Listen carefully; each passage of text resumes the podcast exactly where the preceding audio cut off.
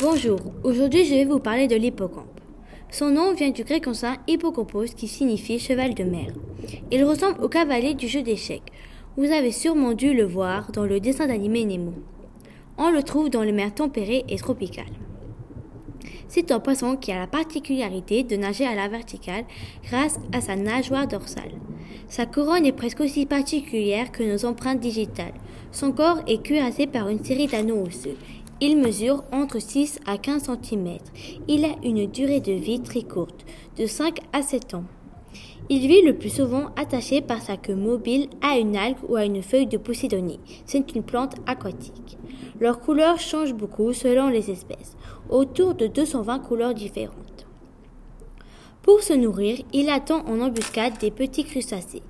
Il utilise sa bouche comme un puissant aspirateur compte tenu de sa forme tubulaire. C'est l'une des rares espèces animales où c'est le mâle qui porte l'enfant. En l'espace de 10 secondes, le mâle reçoit une pente de 100 à 200 œufs.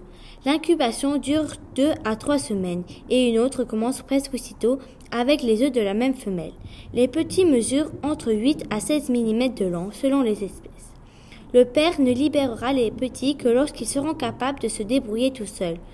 L'expulsion complète peut durer 4 jours. Merci beaucoup et à bientôt pour un nouveau documentaire.